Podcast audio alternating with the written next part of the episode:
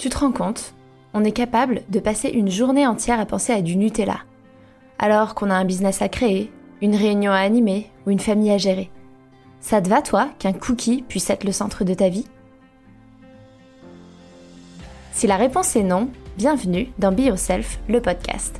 Ici, on va parler cookies et Nutella, mais aussi et surtout cognition, développement personnel et gestion des émotions.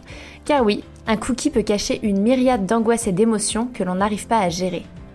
Je m'appelle Hortense et je suis coach en acceptation de soi chez Be Yourself Coaching. Je t'embarque avec moi tous les mercredis pour un voyage vers un monde où ta priorité n'est plus de dire non à un cookie, mais bien de bâtir la vie de tes rêves.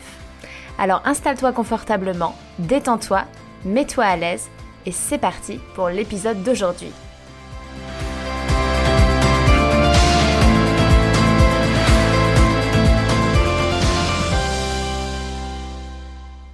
Bonjour tout le monde, j'espère que vous allez bien. Je suis trop heureuse de vous retrouver dans le podcast, même si je suis très triste parce que euh, mes statistiques ont énormément baissé. Euh, avant j'avais entre 200 et 300 écoutes par semaine et là le dernier épisode que j'ai fait, euh, il n'y a eu que 100 personnes qui l'ont écouté. et je ne vous blâme pas, je blâme, je me blâme en fait et je blâme Internet et, et le fonctionnement d'Internet. C'est juste une histoire d'algorithme en fait bah, j'ai été absente euh, pendant longtemps. Euh, euh, le podcast était moins, moins nourri, pas toutes les semaines, il y avait moins de régularité bah, pour plein de raisons que vous connaissez sûrement si vous me suivez sur Instagram, de, de, péripéties de la vie. Et du coup, bah, on perd en visibilité et, et, en tout ça. Et c'est, c'est chiant parce que j'adore ce podcast et j'adore parler avec vous et je sais que vous aimez m'écouter. Alors si vous voulez m'aider, euh, je vous propose différentes petites actions que vous pouvez faire. Me mettre 5 euh, étoiles sur Apple Podcast et un gentil commentaire. Euh, partagez ce podcast, en parler autour de vous. Si vous avez des réseaux sociaux, ne pas hésiter à, le repartager. Et, voilà, ce sera déjà énorme. Évidemment, vous n'avez aucune obligation à faire ça, mais sachez que on ne mesure pas à quel point ce sont des petites choses qui aident. Euh, il y a des machines derrière tout ça qui calculent le nombre de d'étoiles, de, commentaires, le nombre d'écoutes, et en fait tout ça fait que on nous met en avant ou pas.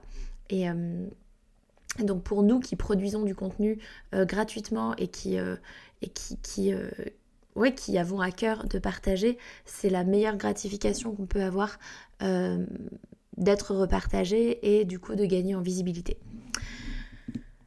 J'ai décidé de faire euh, cet épisode que j'ai intitulé euh, Quand ton médecin te dit que tu dois perdre du poids.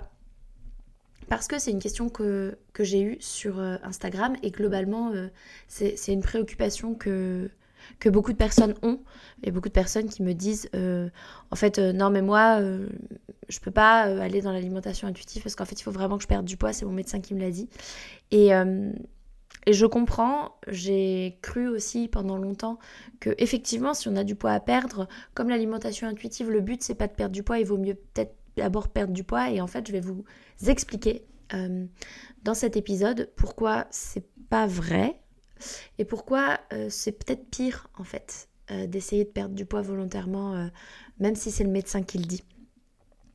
Alors, si vous êtes prêts, c'est parti. Il y a plusieurs questions à se poser quand euh, on va voir un médecin qui nous dit euh, écoutez madame euh, là pour votre santé il va falloir vraiment que vous perdiez du poids je suis pas déjà en train de vous dire si c'est vrai ou si c'est faux mais j'ai envie de vous inviter déjà à vous poser plusieurs questions. Déjà comment ce médecin enfin déjà pourquoi? Pourquoi est-ce qu'on me dit que je dois perdre du poids? Est-ce que j'ai un réel problème de santé? Quel est-il? Et est-ce que ce problème de santé est lié à mon poids? Comment le médecin il le sait? Est-ce qu'il a essayé de chercher une autre cause? Est-ce qu'il a essayé de comprendre ce qui se passait ou alors juste euh, il m'a vu, je lui ai décrit mon problème euh, ou il a vu mes résultats d'analyse et il m'a dit bon bah voilà euh, c'est sûr c'est enfin il faut perdre du poids à mon avis ça va aider. Pourquoi je vous dis ça? Parce que les médecins sont grossophobes. c'est pas de leur faute, hein, la société l'est et en plus les études de médecine et le monde de l'hôpital l'est énormément. Donc j'ai envie de dire pas si étonnant qu'il le soit. Et Surtout quand on sait pas trop. Comme on nous a tellement appris, quand on fait des études dans le médical ou le paramédical, on nous a tellement appris que c'est mauvais pour la santé d'être gros, que quand on a quelqu'un en face de nous qui est gros et qui en plus a des problèmes de santé, forcément il y a un lien avec le poids et en tout cas ça lui fera pas de mal d'en perdre. Donc ça, ça va être le postulat de base de beaucoup de médecins. Si on savait perdre du poids durablement, pourquoi pas? Sauf qu'en fait déjà c'est pas le cas et, ensuite c'est un raccourci euh, de dire que quelqu'un gros est forcément euh, et qui a des problèmes de santé c'est forcément lié au poids, c'est un raccourci. Donc en fait c'est intéressant de se demander déjà pourquoi il me demande ça et comment il sait, si j'ai un problème de santé, que c'est le poids. Je vous donne un exemple très concret. J'ai été, donc depuis que j'ai eu mon fils euh, Darius en 2021, euh, j'ai commencé à avoir euh, des douleurs dans les jambes quand je fais du sport. Quand je fais de la zumba, quand je fais du step, j'ai les jambes lourdes, ça me fait mal. Et vraiment, je, vois très bien l'apparition de ces mots juste après, enfin, ouais, en postpartum, après, après avoir accouché. Et peut-être même un peu sur la fin de la grossesse. Et donc, j'ai été, j'ai été voir une angiologue. Et donc, je, vais la voir avec un pantalon qui est le pantalon que je porte aujourd'hui, le 20 mars, un jean euh, assez large que vous pouvez euh, voir sur Instagram si vous me suivez. parce que je me suis mise en photo avec euh, mes vêtements du jour. Et donc, je, portais ce pantalon qui n'est pas du tout affinant, je le sais. C'est un pantalon qui est euh, d'homme. Donc en fait, euh, pour euh, que mes hanches, qui sont très féminines, rentrent dans un pantalon d'homme, c'est une taille qui est très grande pour moi. Donc c'est hyper baillant à la taille et il est très large. Et en même temps, je kiffe ce pantalon. Donc bon bah voilà. Mais je sais que quand je mets ce pantalon, j'ai l'air plus grosse que je ne le suis et il est en maille très épaisse et du jean brut qui est pas, pas stretch. Donc il me fait des grosses jambes, je le sais. Donc je vais à ce rendez-vous habillée comme ça et euh, je lui parle de mon souci. Euh, je lui parle aussi... Euh, non, c'est, je sais plus si je lui parle aussi de mon rapport à l'alimentation, de ce que je fais dans la vie. Je crois qu'on discute un petit peu de tout ça. Et puis, on est toujours en train de discuter. Elle ne m'a pas examinée, elle ne m'a pas, fait, elle ne m'a pas fait me déshabiller. Elle me dit, non mais en fait, de toute façon, madame, enfin, évidemment que là, c'est le gras hein, qui fait ça. Là, si vous avez mal aux jambes, vu ce que vous me décrivez, c'est juste que vos jambes sont trop grosses. Euh, vous avez trop de gras, il faut perdre du poids, c'est évident. Euh, là, c'est vraiment un problème de gras. Euh. vous savez, le gras, ça comprime, ça compresse, ça fait mal. Hein, c'est ça votre problème. Hein. Vous, êtes, vous êtes trop grosse et, vos, vos, jambes sont trop grosses. Bon, donc je, dis rien. Je dis rien. Et puis, elle me dit, je vais, je, vais, quand même vous examiner. Mais à mon avis, faut pas chercher midi à 14h je vous examine pour la forme, mais franchement, euh, si vous perdez du poids, je suis sûre que tout va rentrer dans l'ordre. Désolée, je fais une petite pause parce que il y a beaucoup de gens qui passent en voiture devant chez moi et qui, ralentissent, c'est trop bizarre. Moi, je suis à ma fenêtre comme une espèce de concierge qui regarde. Du coup, je regarde par la fenêtre et je vois une voiture qui ralentit, une voiture noire, vitre teintée. Je me fais des gros films. Bref, euh, je suis de nouveau avec vous. Donc, euh, elle me dit, je vais vous examiner. Donc, elle me demande de me déshabiller, de me mettre en sous-vêtements, ce que je fais. Et là, elle me regarde et fait, oh, bah, bah elles sont pas grandes, elles sont pas grosses vos jambes. Je dis bah euh, non, enfin je, non, je, pense que ça va. effectivement, moi, je, dans mon corps, je trouve que euh, l'aspect gros que je qualifie de, gros, le fait que je me trouve grosse, le gras, il, se situe surtout au niveau du ventre, du bas du ventre et des fesses, des hanches. Mais je trouve que mes jambes sont globalement assez fines et comme je suis assez sportive, ça se voit.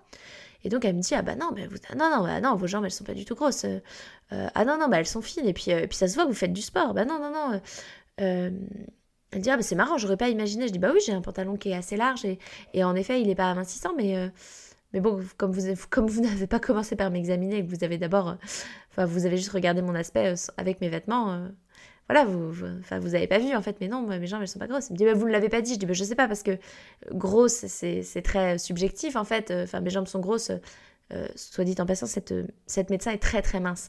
Je, pense que même mes jambes, euh, comme, comme elles sont, que je ne qualifie pas comme étant des grosses jambes, sont grosses pour elle. Enfin, donc je dis, bah, c'est très subjectif, je sais pas, peut-être que vous trouvez quand même que mes jambes sont grosses, j'en sais rien. Elle me dit, ah non, non, non, ça c'est pas des jambes grosses. Et puis, euh, ah non, non, ah, bah, je, je, vous raconte pas, je vois pire dans mon cabinet.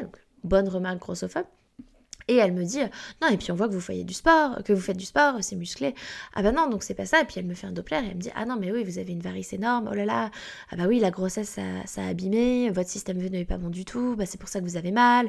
Euh, donc elle commence à me, dire bah il va falloir euh, scléroser. Euh, mais si vous prévoyez d'avoir d'autres enfants il vaut mieux le faire après toutes les grossesses. Il vaut mieux que vous reveniez dans quelques années. Bref donc tout ça pour dire qu'en fait de base elle est partie sur mon poids.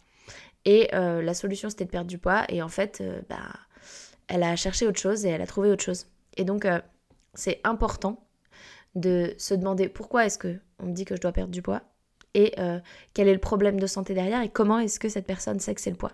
Est-ce qu'elle a cherché autre chose ou est-ce que juste ce médecin n'a pas cherché à regarder plus loin que le bout de son nez? Ça, c'est la première question à, se poser, les deux premières questions à se poser. L'autre question, ça va être de se demander, ok, donc je dois perdre du poids, euh, docteur, très bien. Quelle méthode efficace, durable et bonne pour ma santé physique et mentale vous me proposez? Parce que je vais vous lire un extrait du rapport de l'ANSES de 2010. Je vous l'ai déjà partagé en podcast, en newsletter, sur Instagram, parce que juste, moi, je trouve ça hallucinant que euh, depuis 2010, hein, ça fait faire 15 ans, ça fait 13 ans, mais voilà, euh, c'est écrit noir sur blanc dans des rapports du gouvernement. Euh, de veille d'experts sur les questions de santé publique. C'est écrit noir sur blanc que les régimes amincissants sont mauvais pour la santé. Donc, je vous mets en garde juste sur une chose, c'est que ce rapport de l'ANSES n'est pas, à mon sens, euh, n'est pas parfait, dans le sens où il reste euh, des propos qui me semblent euh, un peu grossophobes de, en tout cas, on peut quand même perdre du poids pour sa santé. C'est quand même important de perdre du poids pour sa santé. Enfin, il y a toujours ce lien de, de, causalité de poids et santé qui est faux, qui est mis en avant. Il y a aussi le fait que on nous dit, enfin, on nous dit que les professionnels de santé savent faire perdre du poids durablement aux gens et ça c'est pas vraiment vrai. Mais euh, si on dépasse ces aspects-là, euh, il y a des choses très importantes qui sont dites et donc je vais vous le lire. L'expertise montre que les régimes amaigrissants, pratiqués sans recommandation ni suivi d'un spécialiste, très largement diffusés auprès du public dans le commerce et sur Internet, présentent des risques pour la santé plus ou moins graves. Elle met en évidence des effets néfastes sur le fonctionnement du corps, et notamment pour les os, le cœur et les reins, ainsi que des perturbations psychologiques, notamment des troubles du comportement alimentaire. L'analyse des données scientifiques établit également que la pratique des régimes peut provoquer des modifications profondes du métabolisme énergétique du corps. Ces dernières modifications sont souvent à l'origine du cercle vicieux d'une reprise de poids, éventuellement plus sévère à plus ou moins long terme. Une des conséquences majeures et récurrentes des privations et exclusions pratiquées, quel que soit le régime, est ainsi, paradoxalement, la reprise de poids, voire le surpoids. Plus on fait de régime, plus on favorise la reprise pondérale, a fortiori en l'absence d'activité physique, qui constitue un facteur essentiel de stabilisation du poids. La principale conclusion de ce rapport est que la recherche de perte de poids par des mesures alimentaires ne peut être justifiée médicalement que par un excès pondéral effectif, et que cette démarche doit faire l'objet d'une prise en charge par des spécialistes, médecins nutritionnistes, diététiciens, qui seront le plus à même de proposer le régime alimentaire correspondant le mieux aux caractéristiques de la personne. L'ancêtre rappelle en outre que rien ne peut remplacer, en termes de santé, une alimentation équilibrée, diversifiée et veillant à ce que les apports énergétiques journaliers ne dépassent pas les besoins. Par ailleurs, pour réduire les risques de prise de poids, l'évolution des habitudes alimentaires doit être associée à une activité physique régulière. Bon, on a, euh, on, le voit bien, on a euh, toute, une, toute une partie euh, qui reste très... en gros, attention, si vous voulez perdre du poids, il faut le faire euh, en étant encadré. Le, problème, en fait, c'est que euh, les médecins, aujourd'hui, ils, sont pas forcément formés, en fait. Euh, et, les, formations, même, même diététiques, vu que j'ai repris le BTS de, diététique, c'est quand même... Enfin voilà, c'est pas hyper à jour. Et, ce qui est important de retenir, je trouve, c'est que effectivement, on rentre dans un cercle vicieux quand on fait des régimes et qu'on perd du poids, qui fait prendre du poids et qui fait être en surpoids derrière, voire en obésité. Et donc c'est important de, se rappeler que en fait, euh, à moins et a priori, ça, n'existe pas. Si ça existe, dites-le moi. Hein, euh, et si ça existe, c'est-à-dire euh, que c'est pas quelqu'un qui a des TCA. Mais si vous connaissez quelqu'un qui a fait euh, un régime super sans se priver, qui a perdu du poids durablement depuis au moins 5 ans, sans jamais reprendre, sans être obsédé par la nourriture, sans avoir développé de troubles, sans être dans l'hyper-contrôle. Enfin, franchement, si vous connaissez quelqu'un comme ça, dites-le moi. Mais, moi, je connais pas. Et a priori, en fait, même la communauté scientifique ne connaît pas. Donc, donc voilà. Les médecins aujourd'hui, il faut savoir que euh, ils vont facilement blâmer le poids parce que parfois c'est terrible. Hein. J'ai rien contre les médecins. J'ai des amis médecins, j'ai de la famille médecin. J'ai vraiment rien contre, mais il y a plein de médecins qui ont la flemme. Ils vont avoir la flemme de chercher ailleurs et c'est facile en fait de dire que c'est le poids. On leur a bourré le crâne avec ça, c'est facile de dire que c'est une question de poids. Et et en fait, parfois, ils juste, ils savent pas ce qui se passe. Ils savent pas l'expliquer. Euh, ils, peuvent penser à des trucs, mais ça nécessiterait d'autres examens et ils se disent bah ouais, mais dans la mesure où cette personne est grosse, c'est sûrement le poids en fait. Donc euh, on, va, on va faire perdre du poids puis on verra bien si ça s'améliore. Euh, et c'est ça qu'ils se disent en fait. C'est même pas, je pense, c'est même pas méchant. Hein. C'est juste qu'ils sont conditionnés. Et souvent aussi, ils sont pas, ils sont pas formés sur les questions de poids et de santé. Ils sont pas formés à ces choses-là. Et pendant leurs études, ils ont appris euh, assez vaguement hein, euh, comment on traite cette question du poids. Euh, c'est des cours qui datent, ça, a au moins 10 ans, 15 ans, 20 ans, les cours qu'on leur propose. Donc, en fait, ils sont pas les plus compétents, même s'ils sont médecins. Ils sont pas les plus compétents du tout pour cette question-là. Et la médecine étant grossophobe, ils ont tendance à, à aller directement vers le vers le fait de blâmer le poids alors qu'en fait ça peut être plein d'autres explications. L'autre question à se poser c'est est-ce qu'il y a un moyen euh, autre que la, perte, que la perte de poids pour améliorer ma santé? Par exemple, bon, j'ai mal aux articulations et je suis en obésité. D'accord. Est-ce que il n'est pas possible, plutôt que d'essayer de perdre du poids volontairement et de faire un régime, ce qui ne fonctionne pas, je le sais, euh, tout le monde me le dit, je l'ai testé, ça fait 20 ans, j'ai essayé les régimes, j'ai fait que reprendre du poids, enfin bref, on le sait. Euh, est-ce qu'il n'y a pas autre chose que je peux faire? Est-ce que je peux pas aller nager? Est-ce que je peux pas euh, essayer de faire un petit peu de muscu, euh, de la gym douce, des étirements? Est-ce que je peux pas marcher? Est-ce qu'il n'y a pas un moyen de me mouvoir et de, prendre soin de mes articulations autrement qu'en essayant de perdre du poids? Et souvent, dans beaucoup beaucoup de cas, en fait, le problème de santé que l'on a et pour lequel le médecin va blâmer le poids, il est améliorable différemment. Ensuite, une autre question à se poser, c'est que est-ce que les conséquences d'un régime ou d'une perte de poids contrôlée ne vont pas être pires sur du long terme? Je vous parlais dans ce rapport de l'ANSES dont je vous ai lu un extrait de la reprise de poids, hein, qui, est, très très très très fréquente. Euh, l'altération du métabolisme, la perte musculaire, les modifications hormonales, une mauvaise estime de soi, une perte de confiance en soi, un sentiment d'échec. Est-ce que finalement, tout ça, qui sont les conséquences euh, très très très classiques et très très très euh, majoritaires, hein, dans 95% des cas, c'est ça qui se passe pour quelqu'un qui a essayé de perdre du poids de manière intentionnelle? Est-ce que ça finalement, c'est pas pire que mon problème actuel? C'est l'autre question à se poser. Ensuite, j'ai envie de vous rappeler quelque chose, c'est la différence entre un lien de causalité et la corrélation. Il y a corrélation entre poids et santé, mais il n'y a pas forcément lien de causalité. Qu'est-ce que ça veut dire? C'est un exemple que j'ai déjà donné. Pareil, je ne sais plus si c'était en podcast, sur Instagram, en newsletter. Mais peut-être que, peut que vous ne l'avez jamais vu passer cette, cette info ou peut-être que vous ne savez pas de quoi je parle, donc je vous en parle. Euh, il y a eu pendant longtemps, donc quand ils se sont rendus compte qu'il y avait du cancer du poumon, ils ont essayé de chercher quelles pouvaient en être les causes. Et euh, ils, ont, ils se sont rendus compte qu'il euh, y avait en fait, la, majorité, beaucoup de gens qui avaient un cancer du poumon avaient des dents jaunes. Et donc, ils se sont dit, bah, il y a un lien en fait. Les dents jaunes, ça donne le cancer du poumon. Et ils sont partis là-dessus au début. Sauf que, on le sait aujourd'hui, c'est pas les dents jaunes qui donnent le cancer du poumon. Ce qui est intéressant, c'est de savoir pourquoi on a les dents jaunes. Et c'est ça qui donne le cancer du poumon, c'est le tabac. Le tabac donne les dents jaunes et le cancer du poumon. En fait, il y a une corrélation entre les dents jaunes et le cancer du poumon, parce que oui, beaucoup de personnes euh, qui ont un cancer du poumon euh, ont les dents jaunes, mais il n'y a pas de lien de causalité. C'est pas parce qu'on a les dents jaunes qu'on a un cancer du poumon. On peut avoir les dents jaunes parce que juste on a les dents jaunes, on fume pas et on n'aura pas de cancer du poumon. Et en fait, c'est exactement pareil avec le poids. Oui, on peut constater que des personnes en mauvaise santé, avec des problèmes cardiovasculaires, avec des problèmes de diabète, ont une problématique de poids. Surpoids, obésité, par rapport à un IMC qui, je le rappelle, encore et toujours, je dirais toujours ça, même si bon, pour l'instant c'est le seul outil de mesure qu'on a euh, euh, dans, le monde médical, mais l'IMC n'est pas un outil fiable.